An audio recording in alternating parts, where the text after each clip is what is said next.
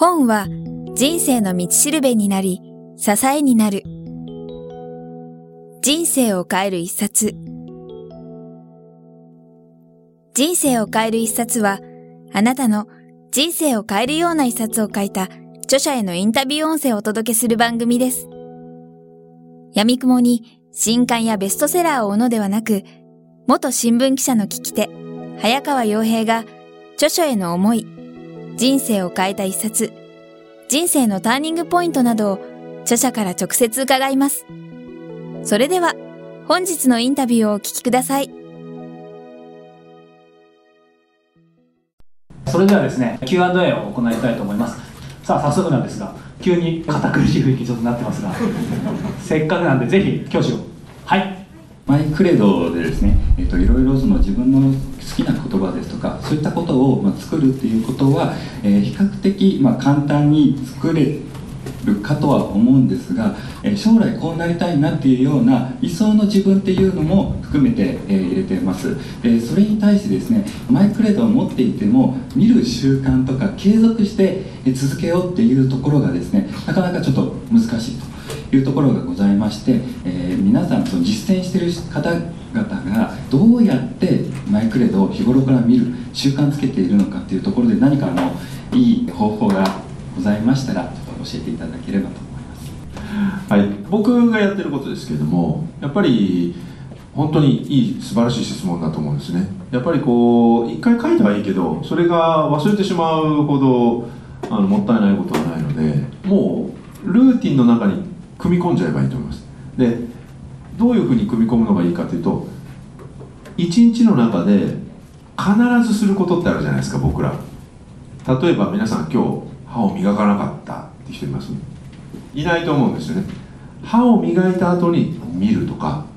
顔を洗った後に見るとかトイレに行った後に見るとかっていう普段必ずやっているルーティンと組み合わせるっていうことをやると大体継続します。これはクレドだけではなくて他のちょっとした習慣もそうなんですよ。普段絶対やることの後にやるっていうのをやるとすごくいいと思います。僕は朝必ずシャワー浴びるんですけどシャワー浴びた後に必ず見るようにしてます。あとはクレドがまだ定着しなかった頃は毎朝ずっと自分で書いてました。もう一回見るだけではなくて。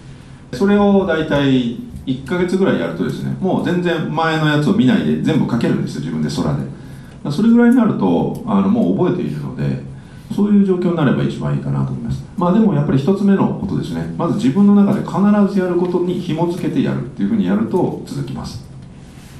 大変ですよね習慣化、まあ、これはあのクレドに限らずジムでも習い事でもねみんな同じだと思いますけれど。一つはですね静岡にオリジナルのトイレットペーパーを作ってくれる会社があるんですね。ここに頼んでですね、えー、もうマイクレードが乗った自分のトイレットペーパー。これ作ってですね。でもう本当に自分の家では絶対それ使うと、まあ、ノベルティにしてもいいんですよね。もうノベルティにして配ってこれ僕のクレードだから知ってと。使ってと、ね、それでもいいと思いますね、まあ、それでお尻拭かれるのはどうかと思いますけど。でもねあのそれは冗談なんですけれどやっぱりねあの対外的に知ってもらうっていうのは一つ大切だと思うんです。なんであの僕の講演とかセミナー、まあ、今日はちょっとこういうあのトークショーですからちょっとあの普段とは違いますけど僕の講演会とかセミナーに来ないと絶対もらえないノベルティっていうのは必ずついてるんですね。多くの場合ステッカーだったりとかさっき日野さんにもお話ししたんですけれどギターピックなんかもあげることもありますしまあまあ僕が勝手にいろんなノベルティ作ってですね講演会に来てくださった方に感謝の気持ちも込めて全員に送るんですね。今日はですねその中のステッカーでもですね皆さんのところにスターブランド社のお約束っていうステッカーがあると思います。これはスターブランドの、まあ、ブランドプロミスって呼ばれるものです。絶対に会社としてこの4つは僕は守りますよと。いう僕の宣言です。でもねきっとそんな質問も出るだろうなと思って今日はこのステッカーを皆さんへのノベルティとして持ってきたんです。このステッカー5000枚作って5000円ぐらいです。そういうステッカー屋さんがネットで探せばあります。なんでそういうふうに上手に絵心ある友達にデザインしてもらってぜひですねマイクレドステッカー化してもう名刺と一緒に渡していく。そうすると外の目ができますよね。おおそう書いてるのにできてないじゃないですか。って言われるかもしれないしそう書いたっていつもできてますね。って言われるかもしれない。でも自分の個人の戦いに持っていくんではなくてですねやっぱり周りもそのウォッチャーにしていくって言いますかね。え周りにも知ってもらってでちゃんと自分の背筋を伸ばしていく。えそういうようなことも一つ浸透させるテクニックとしてはあると思いますんでぜひマイクレードのステッカー化そしてそれを配っていく。これもちょっと考えていただきたいなと思います。じゃあ皆さん受けある質問者の方拍手をお願いしますはいお願いします浜口さんと村尾さんはとてもあのビジネスパートナーとしてもあとはプライベートの友人としてもとても相性がよくお見受けするんですけどもそのお二人の出会ったきっかけをちょっと知りたいなと思ったのとあとお互いにこいつのここはすごいっていうようなリスペクトする点を一つ教えていただければと思います。そうですね、もともとのきっかけとしてはですね、先ほどもちょっとあの冒頭トークセッションでもね、多少出たと思いますけれど、一個何かを成功させた後、進む方向性とかに迷っていた僕をですね、まあ見て、やっぱりちゃんと社会に役立たなきゃいけないんじゃないのっていうふうにですね、頭ごなしに言うわけじゃなく、なんとなくそうやってさっきのアホ踊りのふうにね、できた国とか、まあそういう本とか、まあいろんなあの多方面なメッセージの投げかけをしながらですね、僕をまあだんだんとそういうふうにですね、導いてってくれたのが、まあこの浜口貴則さんなんで、まあそういった意味ではビジネスパートナーっていうよりも、まあ師匠と弟子みたいな、まあそういうような関係性でもあるですよね。普段から年齢を感じさせないように付き合ってくれてはいますけれど、まあ、年齢で言えば5歳以上年上ですから、まあ、お兄ちゃまお兄ちゃまなわけですよね。で まあまあ、その中、まあ、いろんな行動を、まあ、講師ともに、まあ、しているわけですが、まあ、僕はあの多分キクタスの収録の時にもねだいぶあの浜口さんにトークの中で感謝してると思いますし、まあ、いろんなところでことあるごとに書籍の中でもね必ず浜口さんへの感謝っていうのはね忘れないようにあのしてはいるんですけど、まあ、そんな中で、まあ、すごいなって思うのはですねなんだろうな本当ね一見私利滅裂なことを言っても絶対それが正解になるんですよ。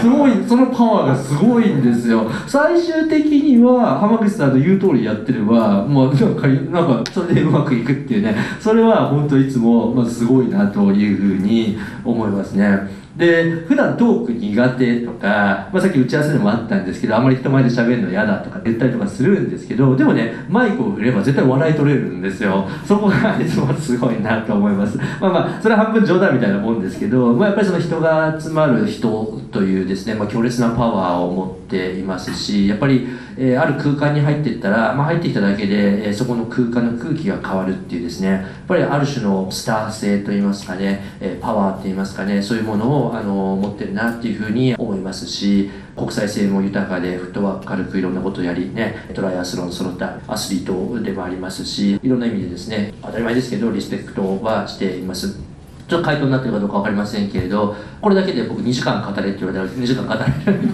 で、ね、あのあれですけど、まあ、普段から感謝してます。ありがとうございます。異常に喋りにくくなりましたね。僕がまあゆうちゃんが素晴らしいなと思うのはこういう時に立てることですよね。こうやって僕立てないですよなかなか。こうやって。ずっと座ったままでいたいなって思っちゃう。やっぱこうプレゼンテーションの能力というか人に何かものを伝える力っていうのはすごい素晴らしいなと思います。でまあそれ以外にもいろんな才能豊かだと思うんですけれどもなんかあまりずっと褒め合ってもすごい より芸説が強くなってしまいそうなのであんまり控えたいなとは思うんですけれども僕にとっては非常に新しい世界を見せてくれる人だったんですよねいろんな。なので僕も逆に感謝してますし皆さんも多分そういう仲間とかパートナーっていうのがと一生懸命頑張ってればあの現れると思うんですよね。でもやっぱり頑張ってないとなかなかそういうパートナーって現れなかったりするのでどうやったら僕はりゅうちゃんとかあと僕自身が企業支援をやってる会社の方でナンバー2とナンバー3がいるんですけどそちらでも。あのどうやったらそういうパートナーに出会えるんですかってよく質問されるんですけどまずはやっぱ自分がここだっていう決めた場所で頑張んないとダメだよと。やっぱそうすることであのいろんなパートナーが見つかっていくのかなと思うのでちょっと話の趣旨から外れるかもしれないですけどぜひですねその自分のとこで頑張るっていうことをやったらいいんだと思うんですね外に向けてパートナー探しに行って名刺交換しても多分パートナーって見つからないんですよ。自分のことを一生懸命やってたらある日突然出会うっていうものだと思うのであのぜひですねこういう場所でスッと立ててプレゼンテーションできる仲間を皆さんも見つけてください。ありがとうございます。はいお二人の中で立てたマイクレドというのは更新されていったりしてるのかなというのが気になったので質問させていただきます。はいありがとうございます。マイクレートのアップデートについてですね。はいはい、僕は、えっと、先ほどのあれ見せたのボロボロじゃないですか僕もともとホンダ技研っていう会社に勤めていてですねあの車のホンダですね。でそれを辞めた後、まあ今まではホンダっていうあのロゴに守られてたわけですし僕は名刺配ればですね僕の名前が小林だろうが鈴木だろうが林だろうが関係ないですね。はあ本田さん。僕の名前本田さんだったんですね。もうそういうある意味ブランドで守られてたわけですよ。でも本田技研を辞めてでもう本当に社会の圧倒的弱者になってですね、まあこれからもう自分ブランドで食べていかなきゃいけない。誰が作ってくれるわけでもない。もう自分でしっかりやっていかなきゃいけない、まあ、そういうふうに思ってですねあのクレドを作った。あーそれがまあちょうど10年ぐらい前です僕今社会人14年やってるんでえー4年でホンダを辞めたんでちょうど10年ぐらい経つんですね。でその10年 ,10 年の間僕はあれ改訂してしていません。見ての通りあれボロボロなのはあれがオリジナルでありオンリーワンの、えークレドだからです。ででもね、えー、と実はですね僕はね、えー執筆する時だけのクレドっていうのも作ってますしあと最近は健康のことだけに関する健康クレドっていうのを作ってるんですね。なんでそこの文言はいじくらず実は他にカード化された健康だけに関する10箇条ねえー執筆する時だけに守る10箇条、ね、そういうような感じでどんどん違う側面でこういうふうに出していっていますね。そうやって増やしていっています。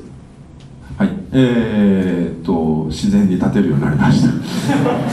僕はですね社会人になってから基本的にはこの2つしか僕クレードないんですよ。でその都度またその72時間ルールもそうなんですけどその都度大事にしているものもあるんですけど基本的には僕のクレードって2つしかないんです。でそのうちの1つがまず1つが死ぬまで成長し続けるっていうクレードを持ってます。ですから昨日ではなく今日今日ではなく明日今週ではなくて来週今月ではなくて来月は必ずより良くなっている。そのために頑張るとかインプットをするとかアウトプットをするっていうクレードを持っています。やっぱり成長すればするほど僕はなんか幸せになれるんじゃないかなと20代の頃思ったのでそれをすることにしました。あともう一つはそうやって成長することができたらきっと人の役に立てる人間になれる可能性があるはずだと思ったのでその成長した自分を他者に何がしか捧げる。そうやって社会貢献するとかっていうことでもそうですしこの2つしか僕は基本的にあんま考えてないんですよ。僕はあんまり記憶力良くないんでこの2つだったらもう覚えてられるんでずっと気をつけてられますから成長するために今日何やろうとかあるいはその成長した自分をどうやったら社会に役に立てられるかとかっていうのを基本的に考えてますでそれ以外にこの2つを支えるためにさっきの72時間ルールとかもありますしいろんなルールがあるのかなあとは未来ファーストっていうルールもあります。でそれは何かをやりたいとかやろうとした時には未来のあるべき姿を考えて逆算してこうすべきこうすべきこうすべきっていうふうに考えていくっていうのがまあ僕の中のルールであのそういうのもこの2つを支えるために全てあるのでこの全てが基本でそれ以外に少しずつあるっていう感じです。でだからそのこの2つに関しては全くアップデートしてないです。はい。はい、ありがとうございます。はい、そちらの男性の方。えーマイグレードについての質問です。現在自分二十歳なんですけど自分も一応マイグレードを一応持ってるんですけどそれが一つ一つの出会いを大事にするっていうところでその理由として一人一人の物語が聞けるからという理由です。でそれを伝えたいっていうのが自分の中のマイグレードなんですけどとある時にでも出会ったから何なの出会いって本当に大事なの？っていう疑問を自分に投げかけられた時がありまして自分の中でその一人一人の物語が聞けるからっていう答えが出てる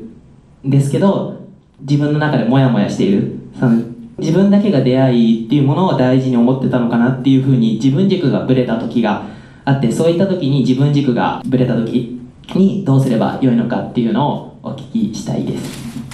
そうですね。名刺交換とかをたくさんされて、まあ、それがコネクションっていう人もいますしもしくは携帯電話に500件の電話番号が入っていて俺こんなコネ持ってるっていう人もいます。なんでそうやって出会いの数をですね追い求めてる人って少なからずたくさんいると思うんですけどでもまあそういう異業種のこういう交流会とかセミナーとかそういうのがですね、まあ、ここ10年ぐらい、まあ、非常に盛んに特にこの首都圏中心に行われてきて、まあ、大体一周回ってきてはあんまりそれってて身になってるのかな、ね、プラスになってるのかなというふうに思い始めた方もですね確かに多いなっていうのはお話聞いてて思います、まあ、あの我々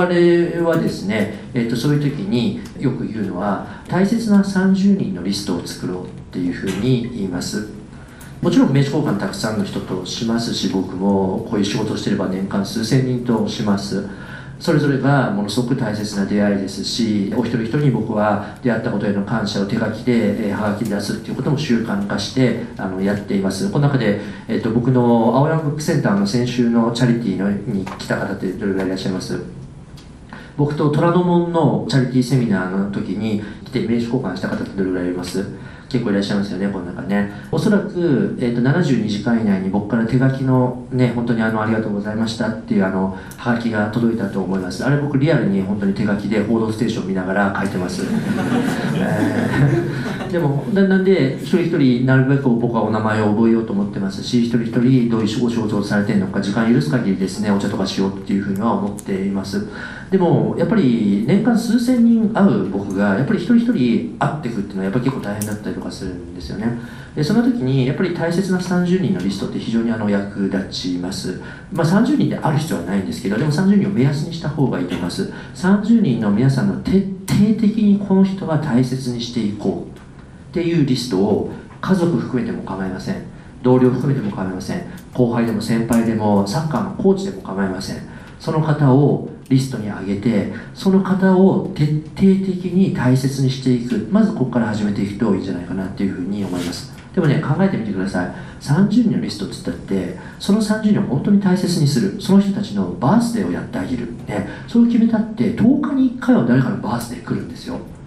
10日に1回バースできてそれを本当に管理できるかって言ったら結構それすら大変だと思うんです。でもその大切にしたい30人のリストの人を大切にできたらそこから広がっていくものの方が僕はねよっぽど大きいと思うんですね。なんで、えー本当にうわーいっぱいいろんな人知り合ったいろんなストーリー聞いたごちゃごちゃになったらそこを一回シュッとですね大切な30人のリストっていうのに落とし込んでいただきたいなっていうふうに思っています。僕は30人で間に合わないので、えー、と150人ぐらいのもうとにかくこの150人を超ケアするっていうですね、まあ、リストがあるんですけど、まあ、あのバースデー管理もしっかりやってますしあの密に連絡取ってやってます。でたまに密に僕は連絡取ってるんですね。逆に無限にされたりとかするとですねあいつはもうね次の年は J2 落ちだなということですね、えーと入れ替え戦とかを行ったりとかしますけど、まあ、ここだけの話ですけどね。ここだけの話ってねもうポッドキャストで流れちゃいますけど。でもそんなような感じで管理していくといいんじゃないかなと思います。ありがとうございます。最後に質問をされたい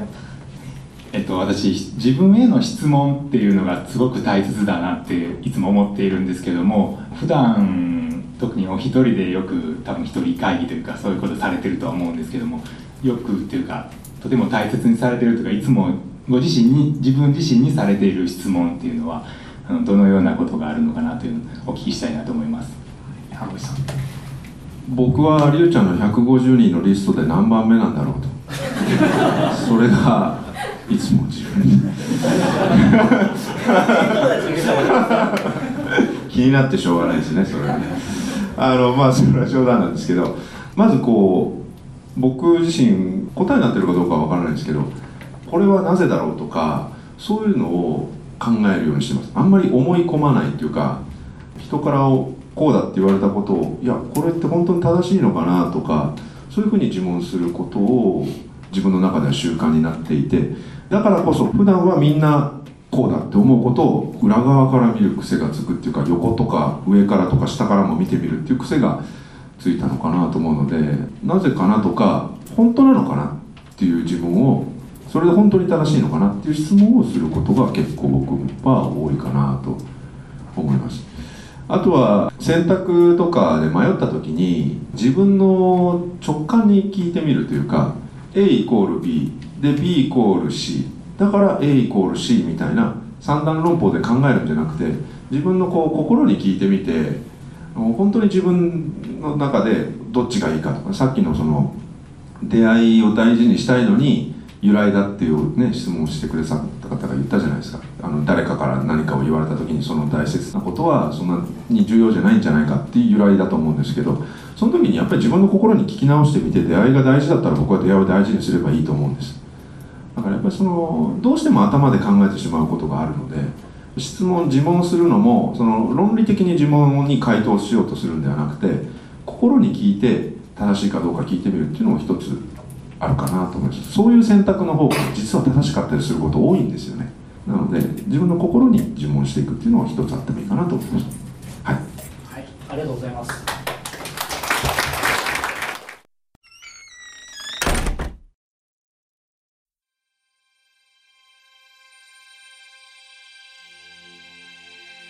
本日のインタビューはいかがでしたか？渡辺美希さんや茂木健一郎さんら、過去にお届けした100人以上の著者インタビューは、すべて人生を変える一冊のサイトより無料でダウンロードできます。もっとインタビューを楽しみたいという方は、ぜひお聞きください。サイト URL は、kiqtas.jp スラッシュ book キクタス .jp スラッシュブックです。Google で人生を変える一冊と入力いただいてもアクセス可能です。本日も最後までお聞きいただきありがとうございました。それではまたお耳にかかりましょう。ごきげんよう。さようなら。この番組は、キクタスの提供、若菜はじめ、ご機嫌ワークス制作協力、宮浦清志音楽、清水夏美ナレーションによりお送りいたしました。